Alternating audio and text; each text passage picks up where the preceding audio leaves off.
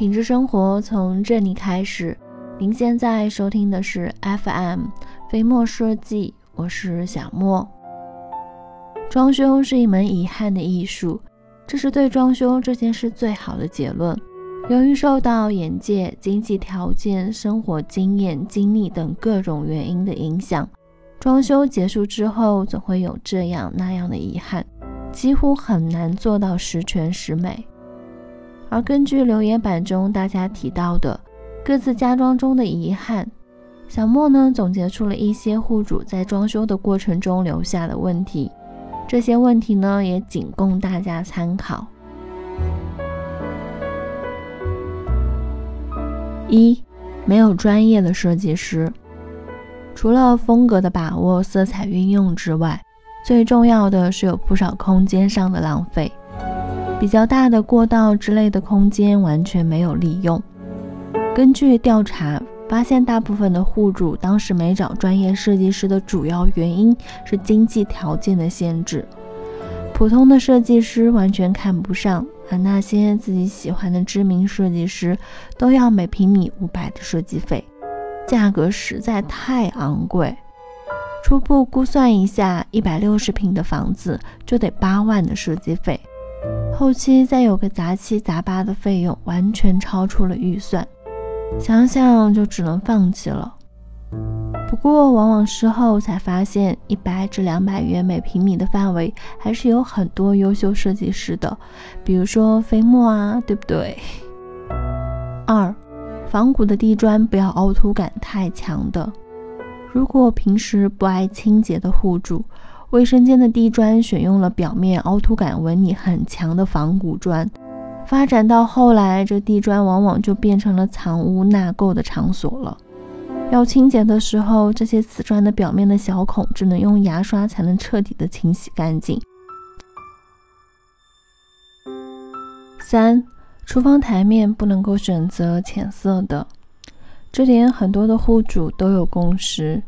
小部分的户主选择了白色的，吐槽说，无论是石英石还是复合亚克力的材质，都会渗入各种颜色，比如锈迹、酱油痕迹等等。虽然商家会说不渗污，还经常在店里做泡酱油的实验，但事实真不是这样的。现在我家白色的台面都已经有了各种的污渍。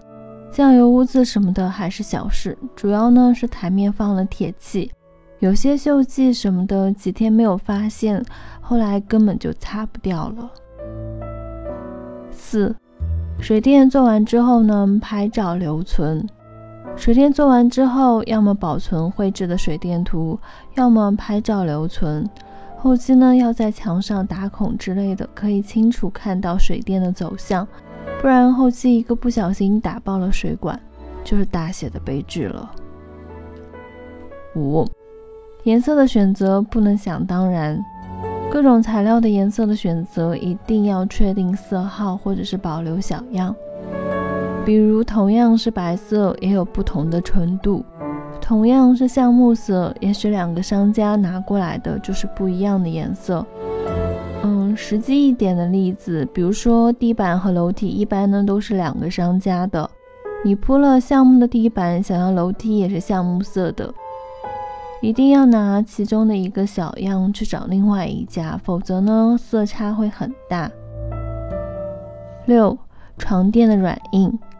有户主留言说，他当时是网购的喜临门，没有去实体店体验，因为呢是一面乳胶一面普通的，觉得总有一面是合适的，结果还是偏软了，推来推去都麻烦死了。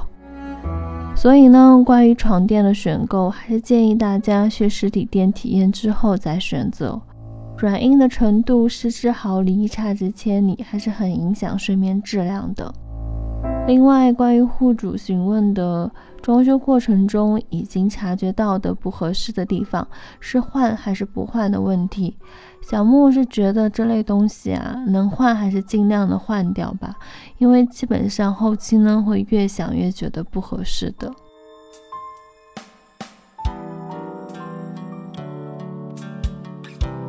好了，本期到这就结束了。那如果你有想和小莫吐槽的一些像现在住的房子啊，和正在装修的房子那些后悔的事等等，都可以在下方的评论区给小莫留言。也许下一期的节目就有针对你的问题给出了解决的方案。惊喜总是在意料之外嘛。我们下期节目再见喽。说来是在嘲讽，我不太懂，幸福轻得太沉重？过度使用，